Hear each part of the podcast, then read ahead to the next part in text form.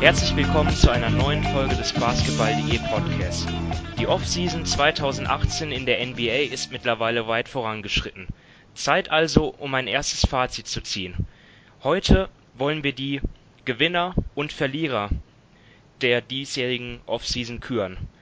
Natürlich mache ich das nicht alleine. Ich habe mir wieder zwei fachkundige Kollegen zu Rate gezogen, mit denen ich ähm, die Gewinner und Verlierer besprechen werde. In diesem Teil zunächst die Gewinner, in einer weiteren Folge, die morgen erscheint, dann die Verlierer. Ähm, ich begrüße Sven Scherer. Hallo Sven. Hi. Und Hallo. Dominik Cisani. Hallo Dominik. Hallo. Hallo.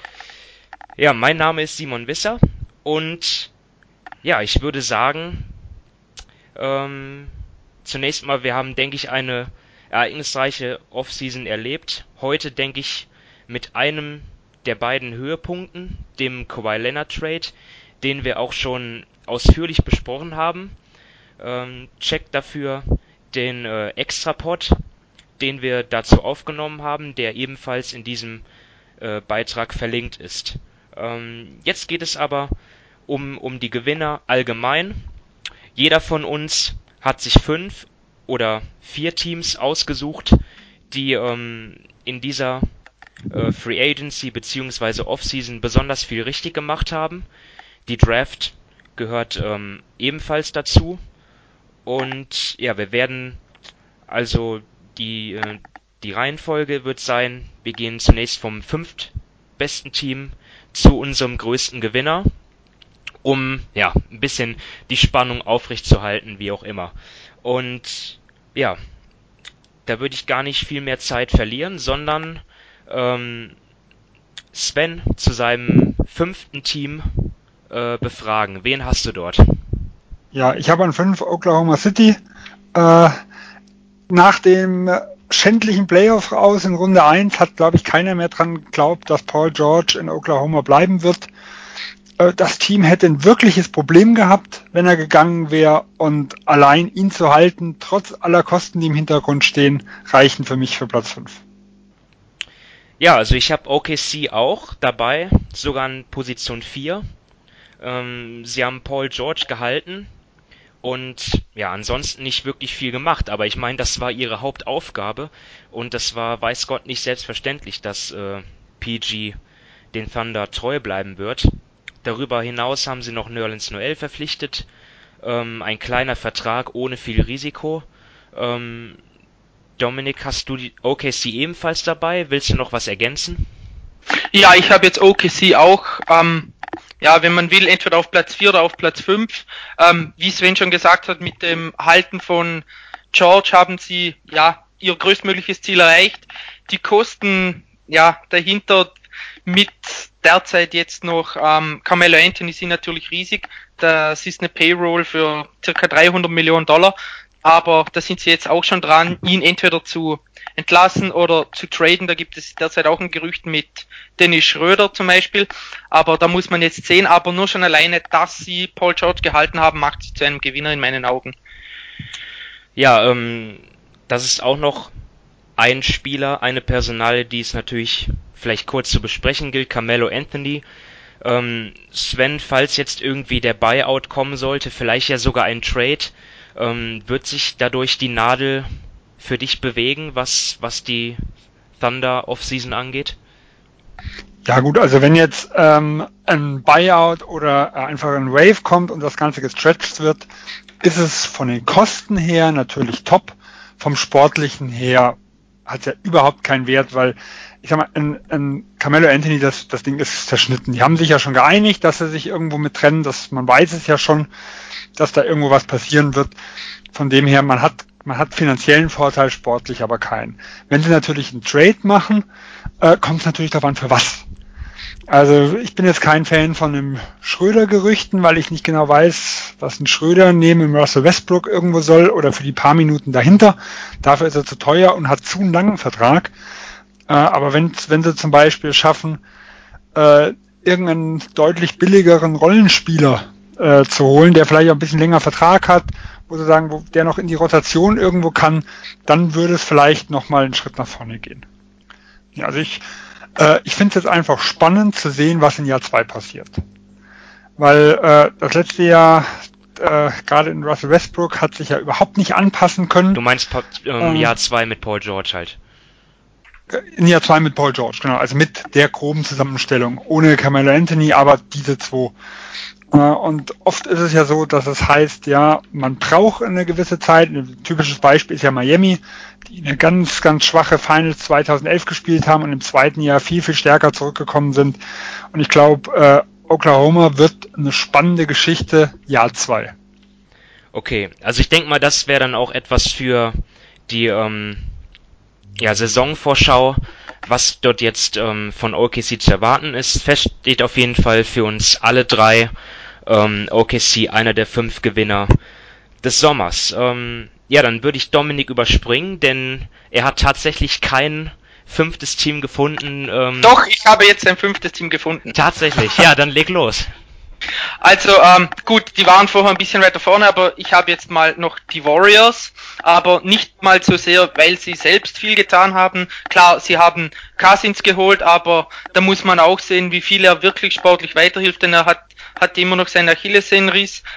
Er hat gesagt, er kommt vielleicht im November zurück, aber das erachte ich als ziemlich unrealistisch. Da wird es wohl eher Richtung Februar laufen, vielleicht sogar erst Richtung Playoff-Start und ganz ehrlich, vor den Playoffs brauchen ihn die Warriors gar nicht, denn sie sind so gut und ob er sportlich später reinpasst, muss man auch sehen. Aber im Verhältnis zu was die anderen Teams im Westen gemacht haben, gerade die Rockets, ähm, aber stehen die Warriors für mich als Gewinner da, denn ihre Konkurrenz ist noch viel kleiner geworden als in der letzten Saison. Ja, also ich muss sagen, ich hatte die Warriors nicht unter den Top 5, aber sie waren bei mir direkt dahinter. Also sechste, siebte hätte ich sie eingeschätzt, vor allem natürlich aufgrund des Cousins-Deals, der für die Warriors kein Risiko darstellt.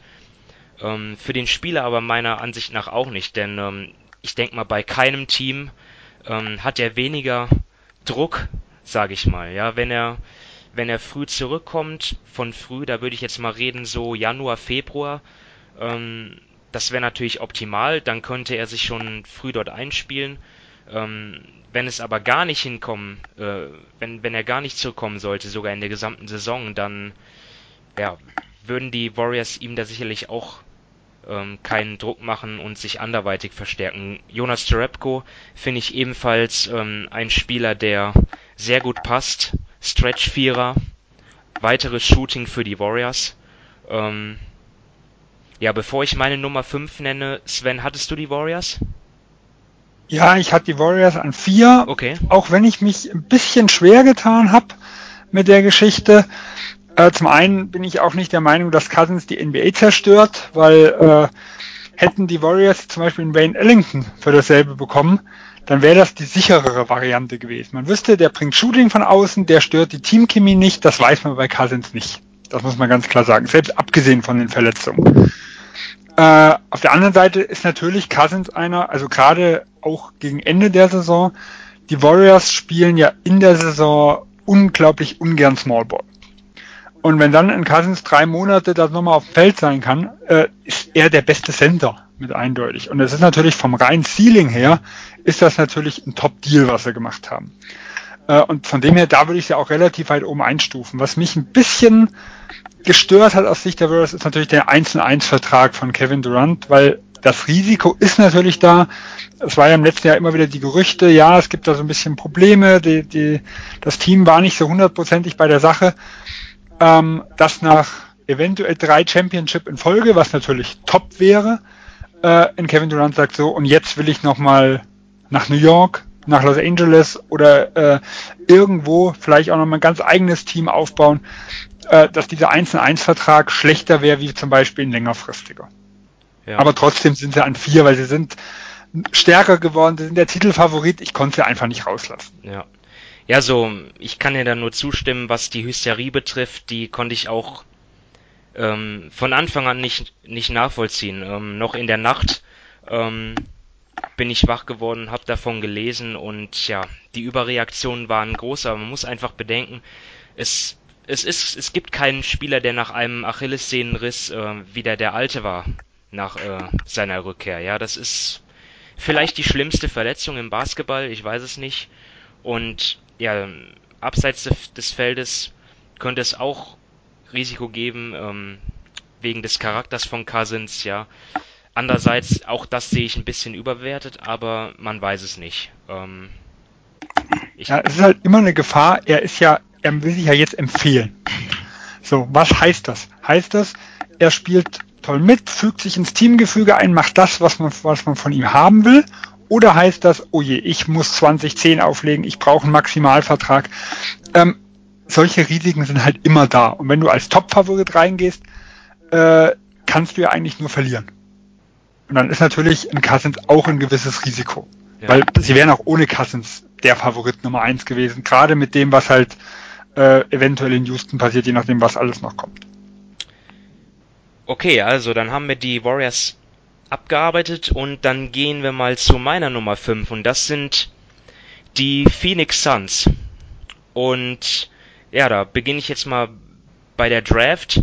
An Nummer 1 die Andre Ayton gezogen. Dazu ähm, Michael Bridges äh, ausgewählt.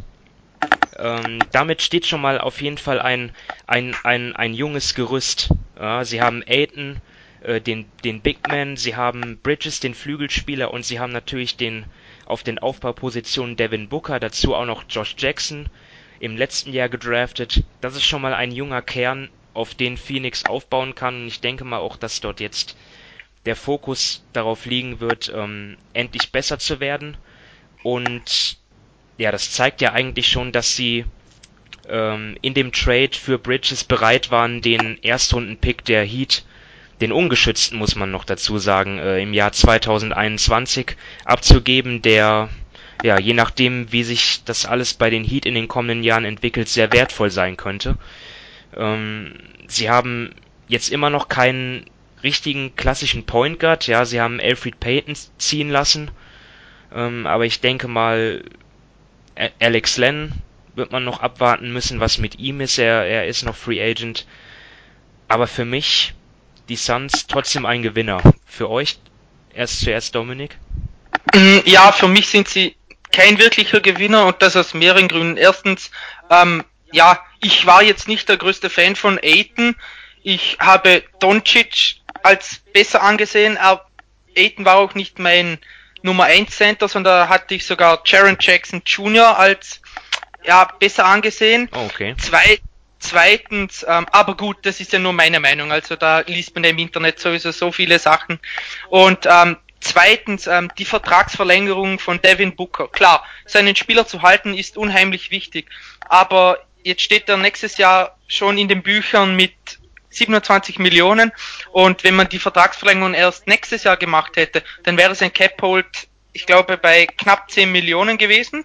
Und das ist dann schon ein Spielraum von 17 Millionen, die den ähm, Suns jetzt nicht geschadet hätte, zum das verwenden, dass sie dann für Bridges noch einen ja, First Rounder von Miami abgeben, ungeschützt. Das kommt noch hinzu, das fand ich jetzt auch nicht so super, denn ja, bei Miami, man weiß nicht, was in drei Jahren wirklich der Fall ist, da hätte ich den Pick jetzt nicht unbedingt ungeschützt abgegeben. Und ähm, ja, die Verpflichtung von Trevor Ariza ist zwar nur für ein Jahr, das geht schon in Ordnung, aber ja, auf dem Flügel, er sollte jetzt nicht die Minuten zum Beispiel von Josh Jackson ähm, ja, wegnehmen und er ist für mich auch so ein Kandidat, der, wenn Phoenix nicht gut spielt, dass er dann im, ähm, ja, im, gegen Februar gewave oder ja, dass da einen Buyout gibt und er sich dann einem Contender anschließt. Also da verstehe ich die Intention schon. Ob ich es gemacht hätte, ist wieder die andere Frage. Also ich denke mal, dort ging es vor allem darum, dass man ja jetzt wieder Hoffnung ähm, haben will in Phoenix. Ja, man möchte wieder ein konkurrenzfähiges Team stellen. Ich sehe diesen Einjahresdeal für Ariza grundsätzlich positiv. Ist ja auch nur meine Meinung. Ähm, ich, ich sehe auch die Verlängerung von, von Booker sehr positiv, von dem ich ähm, ja, sehr begeistert bin. Natürlich nicht von seiner Defense, aber ich glaube, ähm, dort kann er sich noch verbessern. Ähm, ja. Hast du die Suns ebenfalls nicht dabei, Sven? Nee, ich habe sie auch nicht dabei. Also für mich sind sie ganz klar im Mittelfeld, weil es gibt Dinge, die mir sehr gut gefallen haben und Dinge, die haben mir überhaupt nicht gefallen. Also ich fange mal beim Draft an. Ich habe jetzt mit Eaton grundsätzlich keine Probleme. Ähm, ich war zwar auch eher pro Doncic, aber ich kann verstehen, warum man auch pro Eaton ist. Die Gefahr, die ich halt eher sehe, ist, dass es nicht nur eine rein sportliche Geschichte ist, sondern da hat man natürlich ein bisschen Angst mit dem Arizona und was alles im Hintergrund ist, dass der Besitzer da halt schon Druck gemacht hat. Deswegen, äh, wenn, wenn man auf dem Draftboard vorne hat, finde ich das okay, da habe ich halt ein bisschen Angst bei Phoenix. Ähm, deutlich schlechter fand ich jetzt den, äh, den Trade for Bridges. Es war einfach massiv überbezahlt. Ähm, von 16 auf 10, also Spieler nehme ich mal außen vor. Ein Bridges ist ein solider. Ein Zaire Smith ist ja jemand, wo man sagt, der hat mehr Upside. Kann ich ganz schwer beurteilen. Ich gehe jetzt vom rein Value-Standpunkt aus. Und wenn ich halt einfach sehe, äh, im letzten Jahr hat Sacramento 15 und 20 bezahlt, um auf 10 nach vorne zu bekommen. Jetzt hat man 16 un ungeschützten bezahlt. Also wenn ich das mal vergleiche, muss der Miami Pick 20 im Bereich von 20 sein, um denselben Value zu haben. Das Risiko, dass der aber deutlich weiter vorne liegt, ist einfach viel, viel größer, wie dass der weiter hinten liegt. Also kann für mich Phoenix diesen Trade einfach nicht gewinnen. Vom reinen Value, wie gesagt, wie die Spieler sich entwickeln, weiß ich nicht. Ähm, Ariza hat mir dagegen sehr gut gefallen. Warum? Ich glaube, irgendwas muss in Phoenix mal passieren, damit es vorwärts geht. Ariza kann so einer sein. Ähm, man weiß es nie, ob er der Veteran ist, äh, den sie brauchen. Aber was für mich halt wichtig ist, wenn er es nicht ist, der hat einen unglaublichen Trade Value wieder, wenn man ihn dann zur Trading Deadline wieder loswerden will. Wenn man merkt, Ariza hat, macht keinen Unterschied, sie sind immer noch mies, mit oder ohne ihn, um zur Trading Deadline hin und sagt, hier, äh, wir nehmen Deng auf, Lakers, nehmt ihr den auslaufenden Vertrag von Ariza, kriegt man was zurück, weil Ariza hilft in den Playoffs und man wird ein Deng los. Also Assets bekommen sie da definitiv. Äh, Booker hat mir dagegen auch, ah, ja, bin ich hin und her gerissen. Es ist halt so ein Spieler, man musste ihm meiner Meinung nach das Max geben, weil es ist die einzige Galionsfigur, die man da irgendwo hat. Aber er hat mir jetzt noch nicht das gezeigt, dass ich sagen kann, auch es ist jetzt ein sicherer Maximalvertrag, wo ich mich super wohl mitfühle, wie jetzt bei einem äh, Davis, beim Lillard zum Beispiel in den letzten Jahren. Deswegen für mich äh, Mittelfeld, ich bin da noch äh, sehr skeptisch. Okay, interessant. Ähm, ich bin dort, wie gesagt, pro Phoenix. Ich fand auch die die äh, Trainerauswahl Igor Kokoskov großartig, ähm, dass er eine Chance bekommt als Head Coach in der NBA, nachdem er ja mit Slowenien die M gewonnen hat und auch schon als, Assi als Assistant Coach viel Erfahrung gesammelt hat. Da bin ich dabei, der kommt aus einem guten System, also Utah macht ja momentan tolle Arbeit. So, dann haben wir die fünf Platzierten abgehandelt haben wir auch schon die vierten abgefrühstückt. Ich hatte OKC. Golden State. Ja. Und ja. Sven. Ja, bei mir, äh, äh, bei, mir waren jetzt auch, bei mir waren jetzt auch da die Warriors. Gut, dann haben wir aber jetzt ähm, auf Position 3 auf jeden Fall etwas Neues, oder? Dann leg mal los, Dominik. Gut, ja, ich habe jetzt da die Dallas Mavericks genommen. Ähm, sie haben für mich einen super Draft gehabt mit, mit Doncic, der war für mich klar der beste Spieler im Draft, haben ihn ziemlich, ja, für einen First Rounder von äh, Atlanta bekommen. Dann haben sie noch in der Free Agency Jordan, die Andre Jordan von äh, den Clippers geholt für einen Einjahresvertrag. Das geht für mich auch in Ordnung. Ich denke, da sind sie nächsten Sommer oder da sind sie jetzt in der kommenden Saison wesentlich besser aufgestellt, denn ähm, ja, Doncic kann Smith Jr. im Ballhandling entlassen. Mit Jordan haben sie einen guten Center, der ja, der sehr athletisch ist, obwohl er jetzt letzte Saison abgebaut hat. Aber jetzt für die nächste Saison wird das sicherlich reichen und ich denke schon, dass da die Mavs einen Schritt nach vorne machen können. Ja, ich habe die Mavs an zwei. Und Sven, wie sieht's bei dir aus? Äh, ich hab's ja auch nicht. Äh, also mir hat das grundsätzlich nicht schlecht gefallen, was sie mit Jordan gemacht haben. Er passt vom Stil her wirklich genau zu Rick Carly. Ich glaube, für die Entwicklung der zwei Hoffnungsträger ähm, ist er auch sehr, sehr wichtig. Ähm, für mich ist halt, ein Jordan bringt das Team langfristig nicht weiter. Und deswegen habe ich ihn jetzt nicht als riesen Pluspunkt gesehen. Dass ein Donches bekommen haben, das ist für mich ein großer Pluspunkt. Ich habe aber in meinem Ranking, muss ich sagen, den Draft ein bisschen weiter nach unten gesetzt. Äh, warum? Wir haben im letzten Jahr auch alle gedacht, Fultz ist der eindeutig beste Spieler, also überall, wo man es gelesen hat. Und äh, der Trade, ähm, Fultz runtertraden, ähm, also, also Tatum gegen Fulls plus ein Pick ging komplett nach hinten los. Wir wissen es einfach nicht. Das muss man so ganz klar sagen. Und deswegen für mich ein kleiner Pluspunkt, aber es hat nicht gereicht, um sie in die Top 5 zu heben. Klar, man muss auch immer wieder bedenken, die Draft, ja, sie ist nicht vollkommen eine Lotterie, aber dort kann einfach vieles passieren. Ähm, es ist, es gibt keinen Spieler, der, ja, wo es eine Garantie gibt, dass er ähm, überragend wird, außer vielleicht damals bei LeBron James ähm, und wenigen anderen Ausnahmen. Aber ja, bei mir ist es einfach so, ich habe die, die Mavs an Position 2, weil ich einfach, ja, begeistert bin von Luka Doncic. Ähm, ich habe ja auch eine, eine sehr lange Analyse über ihn geschrieben, habe viele Spiele gesehen, ähm, habe ihn beobachtet schon seit 2016, kann man sagen. 2016, 17, ähm, da hat er schon für Real Madrid äh, viel Verantwortung getragen. Dann natürlich als zweitbester Spieler Slowenien zur EM geführt. Er ist einfach der, ja, wahrscheinlich kein Europäer, der mehr bereit war für die NBA. Ähm, und ich finde auch seine angeblichen Schwächen etwas überbewertet. Also ich bin wirklich all in bei Luka Doncic. Ich denke, er wird auf jeden Fall der Franchise-Spieler, den sich die Mavs dort versprechen und kann auch dann darüber hinwegsehen, ähm, ja, dass, dass, dass sie halt ihren Draft-Pick 2019 abgegeben haben, ähm, der geschützt ist äh, für die Positionen 1 bis 5. Ähm, ansonsten geht er nach Atlanta. Und was, was ich vielleicht euch noch fragen wollte, ist, und zwar gab es ja an diesem Draftabend dann auch noch einen anderen Deal, den die Mavs zunächst abgelehnt haben. Und zwar ging es darum, dass dass ähm, Atlanta halt gerne Ken, Kent Basemore losgeworden, losgeworden werden wäre und dafür ähm, Wesley Matthews genommen hätten. Die Mavs haben sich allerdings dagegen gewehrt, weil Basemores Vertrag noch länger läuft. Ähm, wie seht ihr das? War das richtig von den Mavs, ähm, lieber den Draft-Pick abzugeben, als Basemore aufzunehmen, Dominik? Hm, ja, es kommt halt darauf an, was Dallas wirklich will. Wenn sie jetzt. Also angenommen, also ans, angenommen, es sind ja immer nur Gerüchte, ne? Ähm, aber angenommen, dieses, dieser, dieses Angebot hat es vorher gegeben. Also wie stehst du ja, dazu?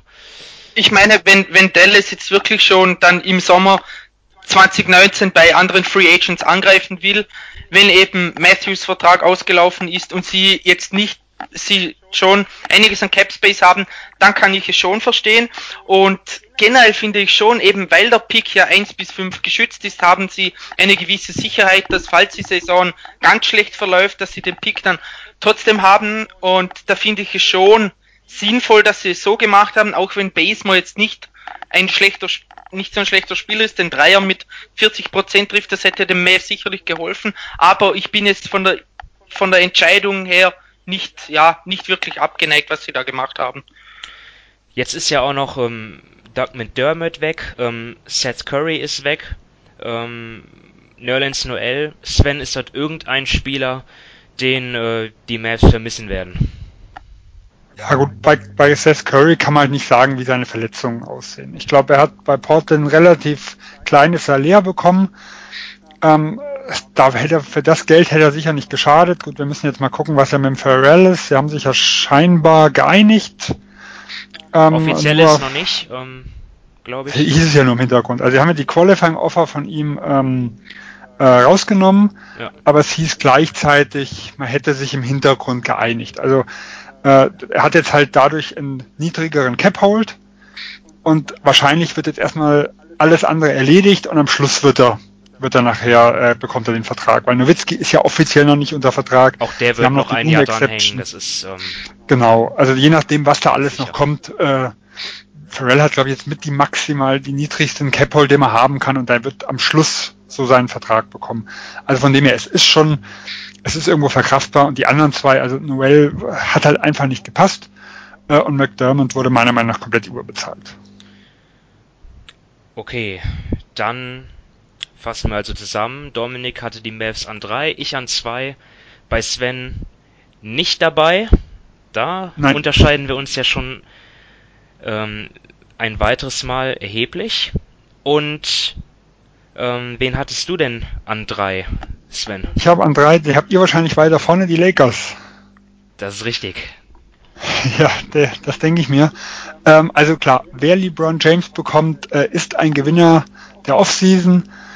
Ähm, für mich ist es nur so, es hätte viel mehr sein können. Ich glaube, man hat, man wird zwei Jahre verschenken mit LeBron James. Äh, warum? Äh, selbst wenn man im nächsten Jahr Leonard bekommt, nehmen wir mal an, man muss alle Einjahresverträge dann erstmal wieder rausschmeißen. Äh, man hat keine Mid-Level Exception, also nicht mehr die volle. Das heißt, man ist dann irgendwo die Light-Variante von Miami im ersten Jahr, wo die Tiefe nachher einfach nicht gestimmt hat. Äh, und hat dann erst in zwei Jahren die große Mid-Level Exception, wo man sagen kann, damals die Heat auch, die haben dann ja ähm, ähm Shane Bettier geholt, äh, ein Jahr drauf Ray Allen also ein Team bauen kann man meistens nicht in dem Jahr, wo man maximal Gehalt einen Free Agent braucht. Das ist in seltensten Fällen möglich. Also es müssen Ball und Ingram in den nächsten zwei Jahren komplett einschlagen, damit sich das irgendwo lohnt. Und so wie es jetzt aussah, war LeBron ein Selbstläufer. Also er, schien wirklich nur nach LA zu wollen. Und wenn ich das halt äh, mitsehe, gibt's für mich halt nochmal dicke Minuspunkte. Und deswegen habe ich sie nur an drei, trotz LeBron James. Ja, das ist natürlich. Ich bin etwas überrascht und weiß jetzt gar nicht, wie ich damit, äh, was ich damit anfangen soll. Sollen wir jetzt sofort weiter über die Lakers reden? Ich war mir sehr sicher, dass wir da sehr am Ende drüber sprechen würden. Aber ich denke mal, wir machen einfach weiter. Ähm, Dominik, deine Einschätzung zu ja, ich hab, den Lakers. Ich habe die Lakers an zwei. Ähm, eben LeBron ist ein Riesenpluspunkt, vor allem weil er eben einen 3 plus 1 Vertrag unterschrieben hat. Das gibt der Franchise und dem Front Office eine gewisse Sicherheit und auch eben eine Planungssicherheit. Und klar, ähm, die Moves, die man neben LeBron diesen Sommer gemacht hat, kann man kritisieren. Aber ich denke, auch da muss man differenzieren. Ähm, dass man KCP wieder geholt hat, das finde ich in Ordnung, denn er hat letztes Jahr nach seinem Gefängnisaufenthalt hat er wirklich eine gute Saison gespielt und er bringt eben das Shooting nach Screens und so weiter. 12 Millionen ist jetzt vielleicht ein bisschen viel, aber damit kann ich noch leben. Ähm, Rondo als Verpflichtung ist, geht auch in Ordnung, klar, die 9 Millionen sind zu hoch, aber als Mentor für Ball und ich meine, als Laker-Fan weiß man, man hatte die letzten Jahre als Backup von Ball oder von Russell hatte man Tyler Ennis. Und Tyler Ennis hat einfach nicht das Niveau für die NBA. Da wird es schon eine gewisse Genugtuung sein, wenn man dann nachher Rondo hat. Es ist wieder auch nur für ein Jahr. Ich glaube schon, dass ein bisschen weiterhilft. Er war jetzt auch bei ähm, den Pelicans nicht so schlecht, gerade nach dem Cousins-Ausfall. Hat wurde die Pace enorm hochgeschraubt bei New Orleans. Das wird jetzt bei den Lakers wohl auch der Fall sein, wenn LeBron nicht bei jedem, in jeder Possession das Ballhandling übernimmt. Ähm, ganz negativ war für mich die Verpflichtung von Stevenson, denn ähm, ja, da hat man ja auch die Room Exception genommen. Das sind jetzt viereinhalb Millionen für einen Spieler, den man, der eigentlich ein totaler Minusspieler ist, den man nicht braucht, der wahrscheinlich auch Minuten eben von Leuten wie Josh Hart wegnehmen wird, was aber hoffentlich nicht passiert. Also da, diese Verpflichtung verstehe ich überhaupt nicht. Zu McGee, ja, da kann man nicht viel falsch machen. Den hat man jetzt ähm, für das Minimum geholt. Er bietet vertikale Spacing, das geht in Ordnung. Er war meiner Meinung nach auch bei ähm, Golden State besser, als er oftmals gemacht wird. Klar, seine Shaq in a Fool Geschichten kennt man, aber er ist für mich weitaus mehr als nur dieses Gesicht. Was mir eher negativ aufgestoßen ist, ist eben, dass man Leute wie Brooke Lopez oder Channing Fry da nicht gehalten hat, gerade weil man auf der 5 einen Spieler bräuchte, der Spacing bietet, der eben den Dreier werfen kann. Da setzt man anscheinend ziemlich viele Hoffnungen in Wagner, was ja als Rookie, da muss man auch sehen. Aber ja, wie gesagt, einige Moves sind, sind ähm, nicht so toll, aber ähm, meiner Meinung nach nicht so extrem schlecht, wie man denkt. Und eben nur für ein Jahr. Die Rookies haben jetzt auch in der Summer League relativ ordentlich gespielt. Mihailuk scheint ein guter Schütze zu sein. Das wird dann auch ein bisschen mehr Spacing bieten, denn das geht dem Kader ein wenig ab. Und deshalb habe ich sie jetzt auf zwei. Ja, ich glaube auch, also KCP muss ich sagen, gefällt mir auch sehr gut. Äh, Lopez, dass sie nicht gehalten haben, war für mich auch ein bisschen unverständlich. Vor allem, und das, das ist das, also aus rein, wenn man jetzt in die Zukunft guckt. Das sind zwei Leute, die ähm, später Bird-Rechte hätten. Das heißt, äh, San Antonio zum Beispiel hat ja einen genialen Move gemacht, wo sie Aldridge 2015 geholt haben. Die haben dann äh, im Duncan und im Ginobili viel, viel weniger gegeben, mit dem Versprechen hinten raus, im nächsten Jahr gibt's richtig Kasse. Und das können die Lakers auch. Die Lakers haben Geld ohne Ende in der Hinsicht. Gerade bei einem KCP die Möglichkeit zu sagen, er hat jetzt 30 Millionen über die zwei Jahre bekommen. Hier, nächstes Jahr bleib mal für die Room Exception. Du hast denselben Agenten wie LeBron James. Wir refungieren uns mit Bird-Rechten ein Jahr später. Das sind Dinge, wo man äh, Leute halten kann unterm Markt und wo man sagen kann, wir bezahlen nachher. Dasselbe hätte man mit Brook Lopez auch machen können. Weil auch hier mit einem Einjahresvertrag, der hätte dann fürs Minimum bleiben können und hätte dann sagen können, wir zahlen ein Jahr später. Und die Lakers können das. Und das sind halt so Dinge, wo ich dann halt, äh, man hat da ein bisschen die Tiefe, was das angeht, vers äh, verspielt. Wie gesagt, Platz drei ist ja nicht schlecht. Ähm, aber ich hätte halt da gehofft, dass man da ein bisschen mehr auf die Zukunft äh, irgendwo baut. Das ist selbst mit Einjahresverträgen möglich. Also, ich habe die Lakers an eins und zwar nur wegen LeBron. Also, ich, ich meine, ich mein, Sven, du bist hier der, der absolute ähm, ähm, CBA-Guru von uns und durchschaust das alles. Und natürlich kann man einiges dort kritisieren, aber ich meine, sie haben einfach den Jackpot geknackt mit James und letztendlich ist doch alles, was bei den Lakers in diesem Sommer oder in der kommenden Saison passiert, alles andere außer LeBron ist doch egal. Also die Warriors und die Rockets können sie eh nicht angreifen. Dann hätten sie noch Kawhi Leonard per Trade holen müssen und danach vielleicht noch Kemba Walker oder sonst wen. Ähm, ansonsten ist doch die kommende Saison für die Lakers, dort geht es sowieso nicht um die Meisterschaft. Und da bin ich dann einfach froh, dass sie so Leute geholt haben wie Lance Stevenson oder Javel McGee und Rajan Rondo, dass dann, dass uns dann auf Twitter hoffentlich ähm, unvergessliche Abende bereiten wird. Ähm, und ja, ich, ich, ich meine, das sind ja auch alles Free Agents, die LeBron ja dann auch abgenickt hat. Ne? Ich kann mir nicht vorstellen, dass die Lakers diese Spieler geholt haben ohne sein Einverständnis. Ich glaube, er wollte nach diesen äh, Jahren mit J.R. Smith und Konsorten auch Spieler haben, die Basketball-IQ haben, das, das ist bei Rajon Rondo zumindest der Fall. Ähm, bei Len Stevenson weiß ich jetzt auch nicht, was sie sich dabei gedacht haben. Ähm, ich weiß nicht, ob, ob sich dort irgendein Lakers-Verantwortlicher schon geäußert hat, warum man das gemacht hat. Sie haben Mo Wagner gedraftet und vor, und vor allem, ähm, ja, also, also ich bin zumindest, finde es sehr gut, dass, äh, ich finde, dass Mo sehr gut dort reinpasst potenziell und ja, es sind alles Einjahresverträge. Die Lakers haben im kommenden Sommer erneut genug äh, Cap Space, um dann Kawhi Leonard ähm, gegebenenfalls oder dann aktuell würde ich sagen wahrscheinlich ähm, unter Vertrag zu nehmen, ohne ihre ganzen jungen Spieler abzugeben. Ähm, seht ihr da irgendwie bei mir irgendein irgendwas, was was ihr nicht so seht, Dominik? Hm, ja, ich sag mal so, ähm, eben halt gerade die Verpflichtungen von Rondo und so weiter, die stehen für mich einfach unter dem Gesichtspunkt, wenn man sich mal ansieht, wie die ganzen Cleveland-Teams um LeBron aufgebaut waren.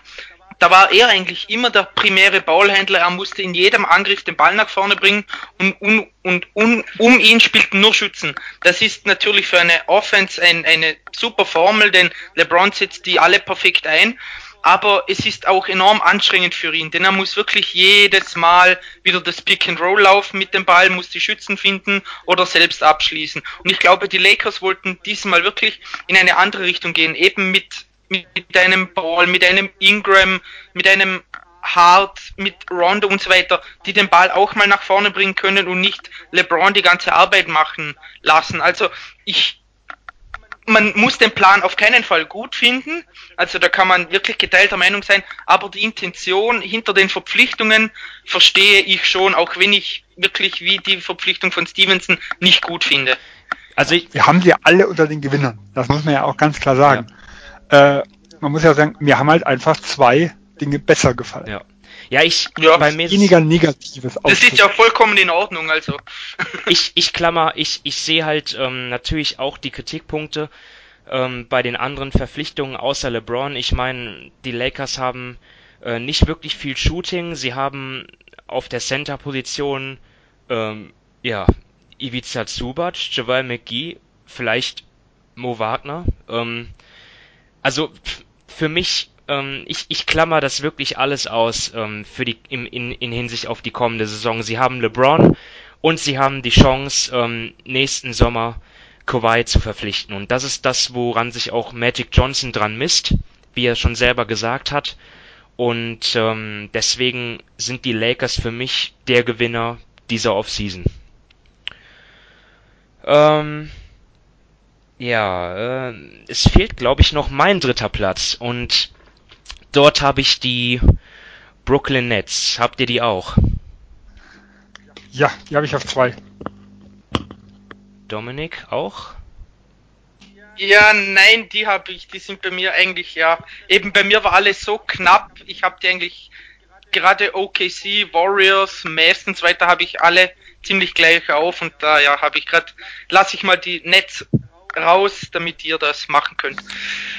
Also, um es klar zu sagen, die Nets haben nicht wirklich viel gemacht, um sich sportlich zu verbessern, aber, aber die Trades, die sie gemacht haben, sind auf jeden Fall in Hinblick auf die Zukunft aus meiner Sicht extrem stark. Sie haben ähm, Kenneth Farid und Daryl Arthur aus Denver aufgenommen, ähm, dafür allerdings auch einen, einen Erstrunden-Pick aus Denver bekommen.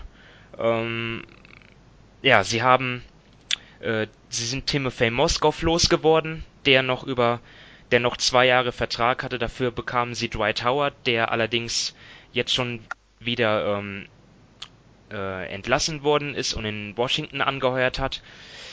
Jeremy Lin ist nicht mehr Teil des Teams.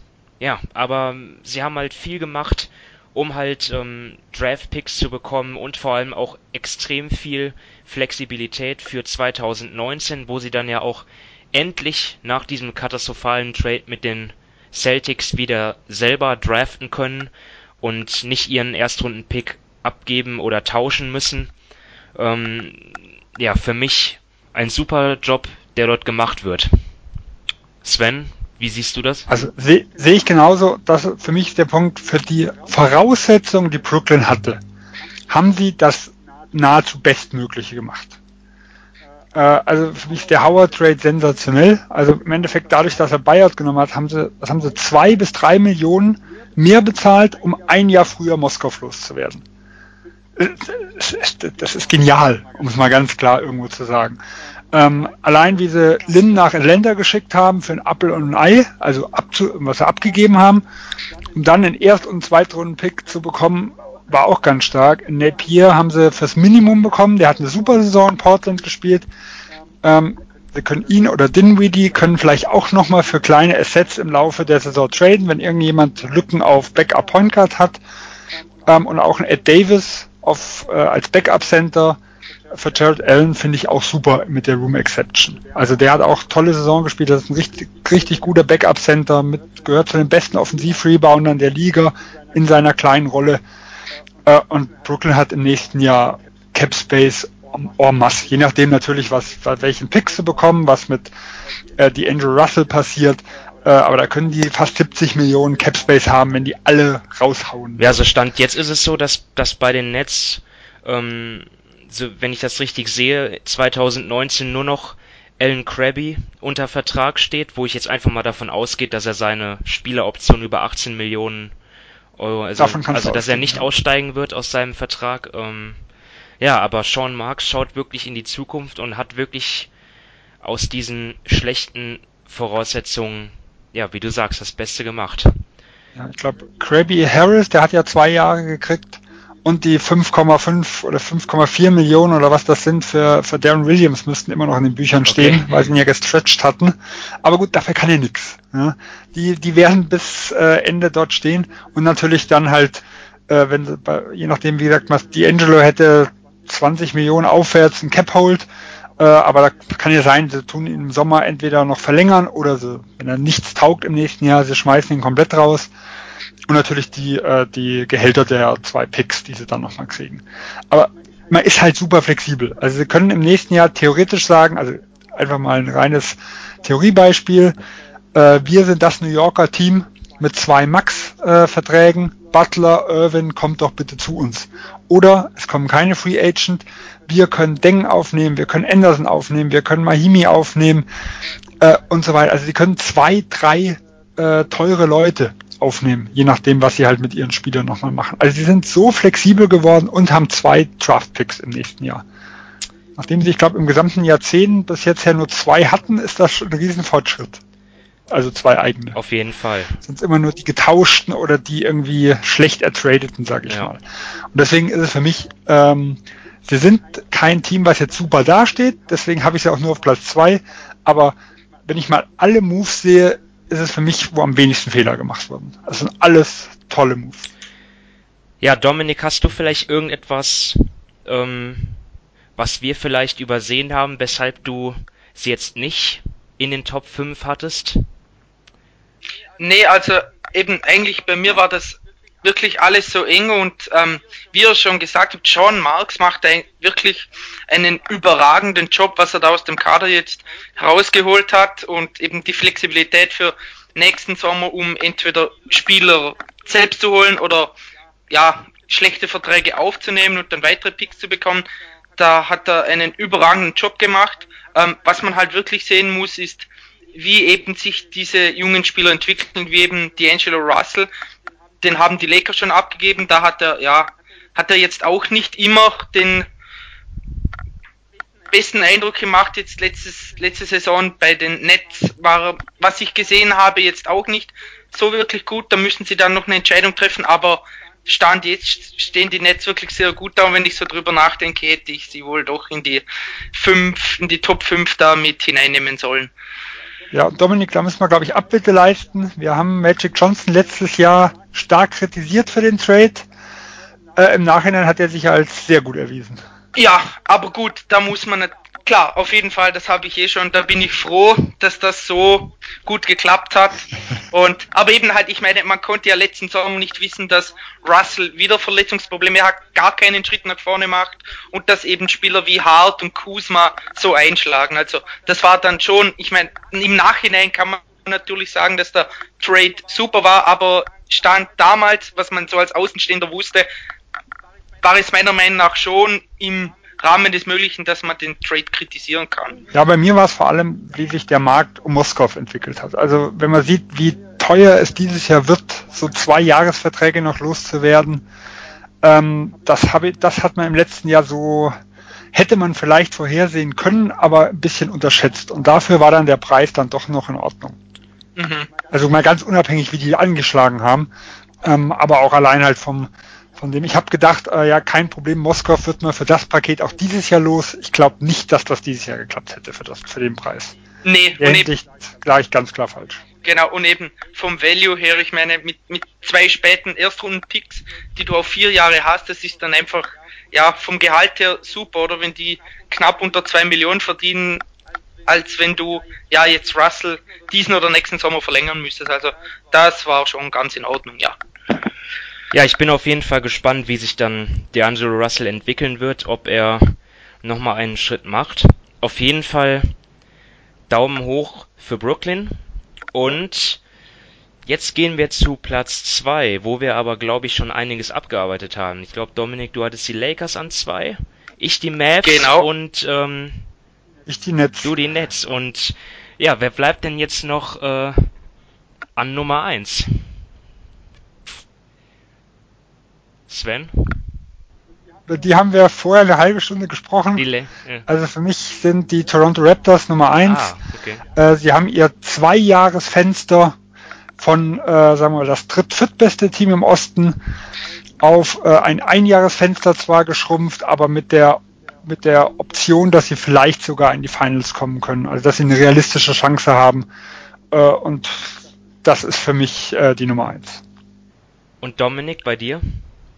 Ja, also nach dem Kawhi Trade habe ich jetzt auch die Raptors an 1. Klar, es hängt wieder davon ab, wie fit und mit wie viel Einsatz ähm, Leonard dort antritt. Aber wenn wir mal vom Normalfall ausgehen, dass er will, dann hat ja Masai dort einen super Job gemacht und eben statt jetzt hat er ein Jahr einen Top 5 Spieler in der NBA statt zwei Jahre einen Top 20 Spieler. Und wenn man wirklich das Ziel hat, so viel wie möglich aus diesem Kader rauszuholen, dann war das ein super Deal und deshalb sind sie für mich jetzt auch auf Platz 1.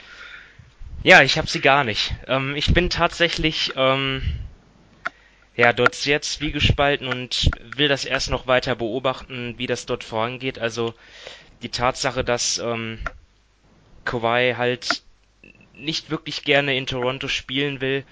Ich bin, ich bin mir einfach nicht sicher, ob er 100% geben wird für die Raptors. Ähm, und Contract Year, Contract Year. Ja, Ka Kawhi kriegt das Max. Das, ich denke mal, wenn, wenn, wenn er fit ist, wird er es bekommen. Auch wenn er vielleicht nicht, ähm, ja, 100% gibt. Ich, also ich, ich bin, ich, ich weiß, ich weiß nicht, ich muss das erst noch abwarten. Aber natürlich, ähm, für mich. Ich glaube, du lässt dich dazu sehr anstecken von dem, was in San Antonio passiert. Ja, das mag sein. Das, ähm ja, also für mich ist das so, äh, ich tue mich da sehr, sehr schwer mit der Beurteilung, weil dieses, äh, das Team schreibt ihn gesund und ähm, er selber sagt, er kann nicht spielen.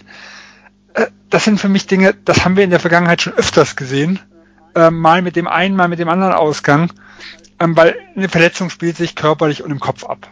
Und äh, es kann auch sein, er fühlte sich wirklich nicht fit und hat Angst davor, wenn er jetzt nochmal schlecht zurückbekommt, dass er diesen, was er sicher gedacht hat, was er bekommt, diesen Supermax-Vertrag dann nicht angeboten bekommt, wenn er sich vielleicht wieder verletzt, wenn er schlecht spielt. Äh, also da spielen schon Dinge eine Rolle und diese, diese Geschichte zum Beispiel ist jetzt weg. Also ich weiß, ich kann mir nicht vorstellen, dass er jetzt jemand ist, der sagt, ich verschenke nochmal ein Jahr er spielt mit Toronto um die Ostkrone, sage ich mal, auch ich denke, Conference Finals hat man, wenn er fit ist, eine gute Chance. Er spielt um die Ostkrone und damit ja auch um den Titel. Und da kann ich mir nicht vorstellen, dass er nachher hingesagt, das ist mir egal, ich bin im Kopf schon in Los Angeles. Das wird irgendwann im Laufe der Saison, hört das auf. Ja, so. Meine, meine Überzeugung. Ich, nein, ich, ich, ich, ich, ich, ich, hoffe natürlich, dass, dass ähm, deine äh, Prognose eintrifft und ja, wir dann ein starkes Toronto-Team sehen werden mit ähm, einem starken Kawhi Leonard. Ich denke mal, die treue Fanbasis dort hätte es verdient.